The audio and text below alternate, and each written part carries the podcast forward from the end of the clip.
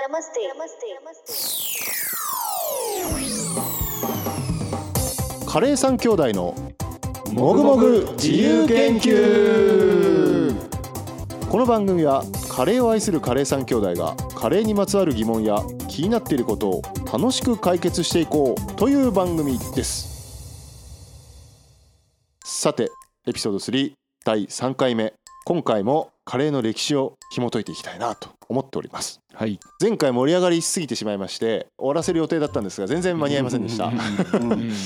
今回はですねカレー粉の歴史みたいなお話ができたらなと思っております。はい。ね。C&B ですよ。うん。はい、C&B C&B 何の略ですか？えっ、とあクロスブラーックウェル。ブラックウェルそうだ。そうだ。ブラックウェルそうだ。そうだ。うん。さすが。出るね長男。いや いやでもね世界で初めてのカレー粉うんが C&B さんでこれがもう発明大発明だったとうんいうわけですよねー。うん。当然インドではその場その場でこうスパイスを調合してカレーを作るわけだけど、うんそれがやっぱり難しいとう。うんんなので先に混ざってるものを作ってしまえううんん。でそれの配合を自分たちで考えようって言ってできたのが C&B のカレー粉ってことなんですけどうん。これがですね意外とそんなに期待されていなかったほうほうほうほという話があってうんはいまず皆さんご存知かもしれませんがうんレシピが残ってない、ううんん。なるほどねその配合とかってことですよ。うんうん。配合が残ってないんですようん。資料もほとんどない。うん。うん。で現在はネスレの傘下なのかな、うん。うん。あのそのロゴで出してますよね。出してますよね、うん。で当時花形商品とか多分いろいろあるんだと思うんですけど、うん。会社の商品紹介としてはうん。28番目、へえそれはなんかそれはクロスブラックウェル社で？社で。ああそこは残ってるんかい。そうなの？うん。なんかカレーっていう言葉を生み出したうん。まあ我々はその発明がなかったらうん。ここにいないわけじゃん。そうなんです。でしょ？そうなんですよ。だから僕の中ではうん。もう大発明だと思ってたんですけはい、どうん。はい。そんなもんですか？そんなもんでした、えー悲しい。悲しいですよね。うなんかねだからあのここの歴史担当者というか広報みたいな人だと思うんだけど、うん。なんか日本人のメディアが来た時は一番困るみたいなこと。を 熱がすごいんじゃないの？あー。そんなこと言われても資料そんなやっぱないんだよねみたいうなそんなことがね書いてありましたよ。いやー面白いなと思って。まあやっぱりだから食べ残しをどうにかしようみたいなところから始まってたっていうのもそういうところなんでしょうね。うん。最初から期待されてなかったみたいなところがあったんではなかろうかと。うん。思います。まあ本当に人気がなくなってっちゃったからそうなったのかみたいなのもあるかもしれないし一概には言えませんけども、はい。でえっと日本にそのまんま入ってきますよねはいはい。C&B のカレー粉が。はい。で当時西洋料理指南、あのー日本にね初めて入ってきたカレーのレシピが書いてある本です。うん。でここではネギとうん。カエルがうん。使われていた、ん。赤ガエルが使われていたと。ネギもだから玉ねぎじゃなくて長ネギの方長ネギでございますね。諸説あるらしいけどなんかそうやって聞いてる、まあこれちょっとトリビアですけど、うん。あのカエルを赤ガエルを使ってたっていうのは諸説あってうん。赤ガエルは実は誤訳だったんじゃないかという説もあります。ほうほうほおおイギリスでは昔から料理に使われている地鶏がレッドフォール？うん。かな？って呼ばれていた背景があって、うん。それをあの多分レッドフラッグうんを聞き間違いっ聞き間違えた。ていう説もあると。うん。まあ、ただ当時は赤ガエルを日本でも食べてたらしいしううん。んあと香港経由なんとかな中継地点でね。ううん。んで香港の料理人が乗っていてカレー作ったんじゃないか説もあるんでそしたらやっぱりカエルだったんじゃないのっていうのもあるんで、うん。まあ、一概になんとも言えないんですけど、うんいやだってはい、明治じゃないけどおじいさんとかカレー美味しいあカレーじゃねえカエカエル美味しいって言ってた記憶がある。うちのおじいさんとかへー近々食べてた記憶がある。なんかそれもうん。日本で作るんだったらこの食材で作りますっていう本だった可能性もあるのかな、それもあるでしょうね。うん、だから玉ねぎじゃなくてネギだったとかうん、わかんないけど。あのねでこれがねそこちょっと面白かったんですけど、うん。ほら僕らって人参、うん。玉ねぎ、うん。えーじゃがいもこれが日本式カレーの中では三種の神器。三種の神器的神器と思ってるね、うん。うんね、うんあるじゃないですか。この当時はうん。日本にないんですよ、なるほど、まだ。そうだよね、うん。なんか札幌農学校でそうそうそうそう。えじゃがいもがクラーク初めての。そうそうそうそう。クラーク。ああそうやってつながるの。そうそうそう。だから西洋野菜なんですよ当時は。うんうんうんだから全然入ってなくてクラーク博士ので明治10年くらいだって。うんうん。北海道に来た時。それぐらいがうん。カレーを普及させたわけじゃないんですけどクラークさんが、うんうんうんだけどあの人カレーは栄養価が高いって言って、うん自分の学校では結構うん。頻繁に出してたんですよね、なので今のいわゆる分かりやすい日本式カレーっていうのはその後に出来上がっている、うんうんうん3種の神経がねうん。野菜が入ってるでそれが大正時代だそうです。結構差がめちゃめちゃ長く差があるわけではないけど、うん。明治にあの形ができたかっていうとちょっと違う、ううん。んうん。ちなみに大正時代の家庭実用献立と料理法という本があって、うん。その時に初めて出てくるらしいですよ。じゃがいもとか人参とか。えじゃあ文明開化とかデモクラシーみたいなところで広がってったってことか？その三種の神器っていうかおうちカレー的なものが？そうなそういうることなのかもしれないね。それぐらいあれ保存が効くからとかいう話はどうなった？のそのじゃがいもと玉ねぎとうん。人参がその海の上でも保存が効くからあみたいな話。あなんかいいタイミングで入れてくるね そういういやいやなんかの。もう何時代としては明治というよりはねはいはいはい、はい。国強兵がなった 後の対象になってきた日本の時代に。はいはいはいはいはい。そうあの海軍がうんやっぱり採用するわけですよねうんカレーを。うんよく日本のカレーが生まれたのは海軍のおかげみたいなお話がうん言う人もいるんですけど、あの生まれたのがっていうのはちょっと違いますね、そうん、うんうん普及させたのはうん。海軍がいてくれたからっていうのは確かあるみたい、はいはい。海軍陸軍どっちもらしいですけどうん多分根菜を使うのはそういう理由ですよね、そっか。本当だ。三つとも土の中にいる。うん、うん。で栄養価も高くて、うん。持ち運びもできてそんな腐りづらいというか,、うんうそれ非常になしてますよね。理に。うん。うん。理にかなっているであ海の上に持っていけるってことでしょ？そうですそうですそうですそうですそううん。ですあと小麦粉でこれね人によってこれまた違うこと言ってる人もいるんですけど調べたら、うん。小麦粉を使うようになったのは腹持ちを良くするためで海軍が考えて作ったみたいなこという話もあるんですよ。でもちょっと僕が調べた感じだと、うん。インドからイギリスに入ってきてるレシピ。うん。はい。だからイギリス人が書いたレシピにうん。もう小麦粉入ってるっぽいんですよね、おー。じゃあちょっと向こうの方でもシチューというかそうなんです。そういう混ざり方を混ざり方してるんですでそれが腹持ちを良くするためだったのかはちょっとどうなのかなとは思うんですが、うんまあでもまあ腹持ちは良くなりますよね。ううん。んただそのとろみをつけるみたいなそのテイストみたいなのを作るのに小麦粉を入れたのかもしれないし、うん。うん正しい答えは多分ちょっと分かんないと思います、まあ解釈がいろいろでき解釈はいろいろできるだろうなという、うん。はい、で結果海軍陸軍がうん日本式カレーとしてそうんの採用をいろいろして、で、えー、と実際こう除隊した人とかがううんん「あそこで食べたカレーうまかったわ」って言って、うんうんこう田舎に帰って作り出すらしいんですよ。う んいいね。その辺辺からもうなんかこうエモさ含みで カレーライスが広がっていくっていうそうなんですよ。だからすごいですよね。それで普及するんですよ、うん。で森枝さんのねこれ名言だなと思ったんだけど、うん。その普及の仕方。うんカレーは上からラーメンは下からっていう言葉があってほつまり学校とか軍隊でカレーは採用されて広がっていき、はい。はいラーメンは庶民が好きなように解釈して作るようになって広がっていき、というちょっと歴史の分かれ方があるんよねっていう話をされてましたね。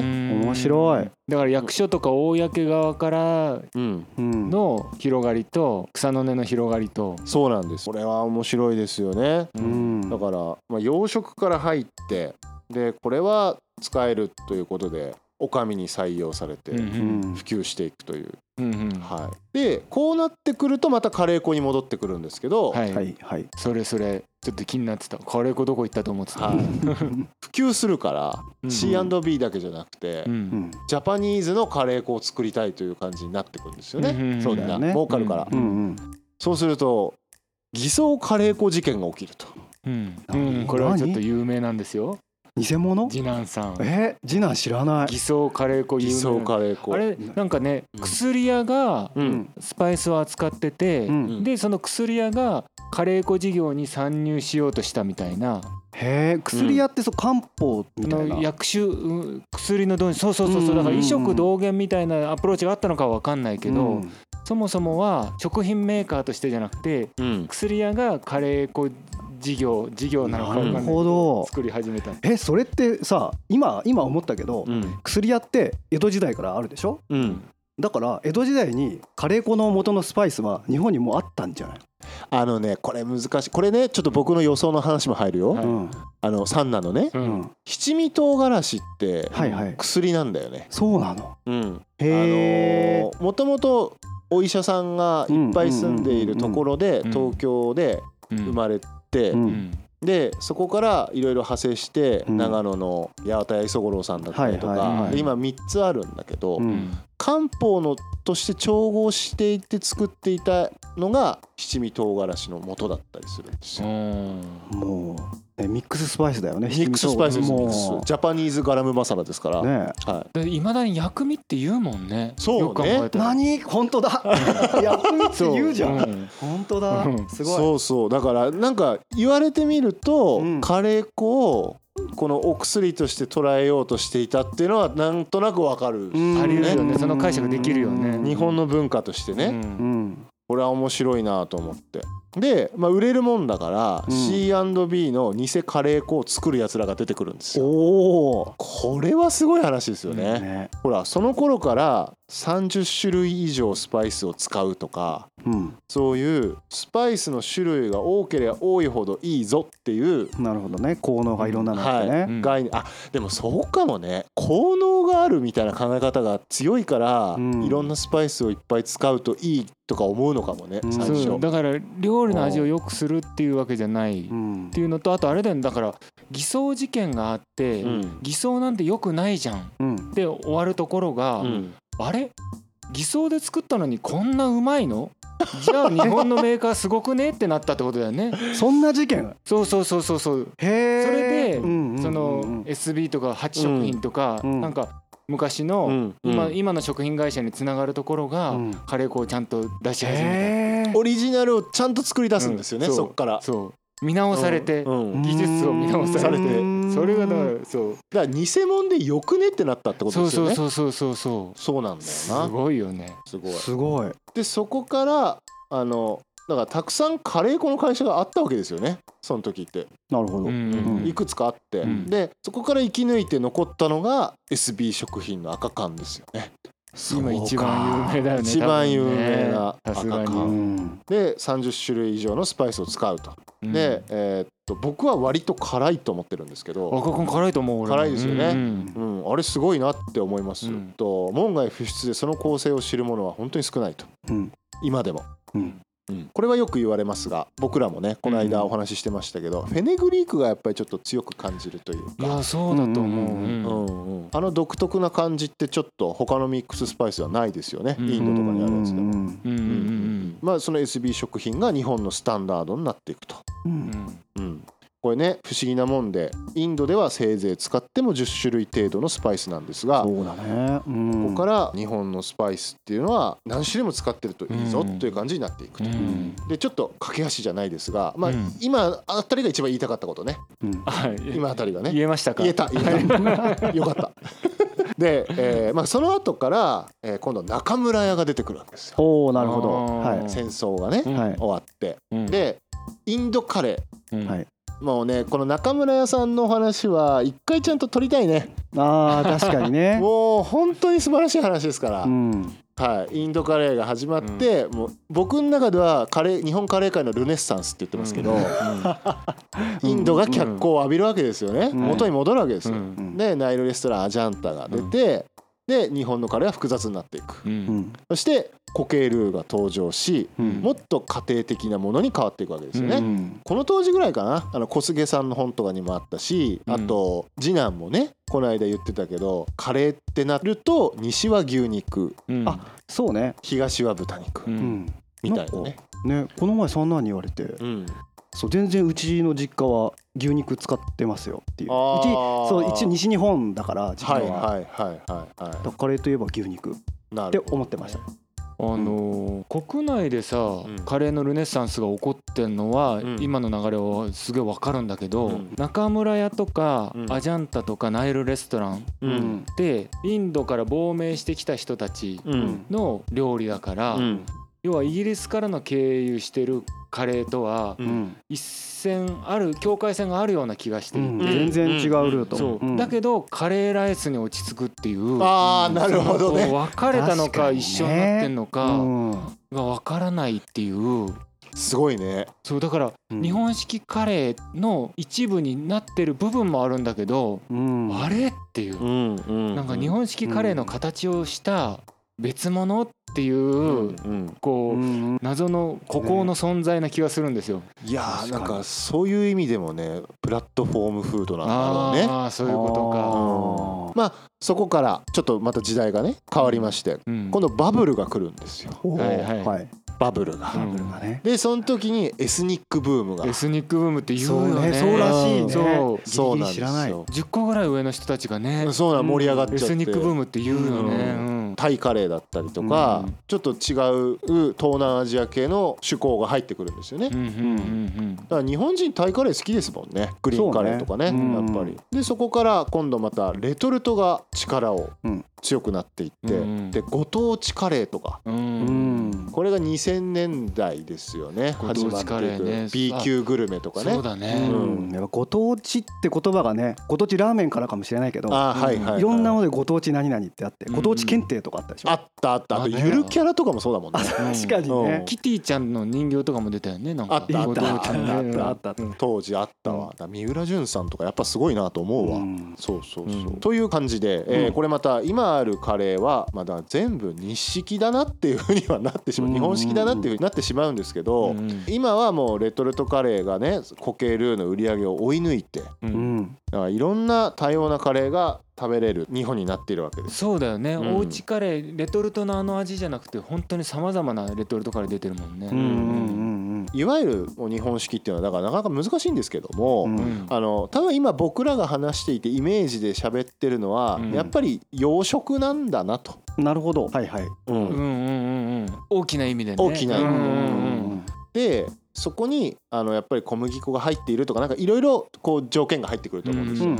我々カレー三兄弟的にですねうんはい。日本式カレーのうん。条件うんみたいなのをうん。ちょっと考えたいなと。うん。はい。今のままこのまま流れちゃうとうん。結局はっきりしないねよくわからない。いやもう本当に駆け足すぎるし解釈いろいろあるねっていう面白さになっちゃう。うん。そう。でもやっぱりでも僕は外国人に日本式カレーって何なんだって言われたらちゃんと説明できるようにしておきたい。うんそうだね かりました。はいうんそれを買います。ということで はい次回ははいちょっとここからねはいあのー会議の時間を設けさせていただいてでその後にえーあのもう一回収録しますけどねあのー日本式カレーの条件っていうのを我々で考えたいなと。我々らしい条件はいねここで最大熱量って最高だね。はい、そしてそのそこに該当するお店も何軒か紹介したいなとああなるほほ思います。ど。はいそれが次回。はい、はい。はいじゃあ本日はここまでありがとうございました。あり。がとうございました。どありがとうございました。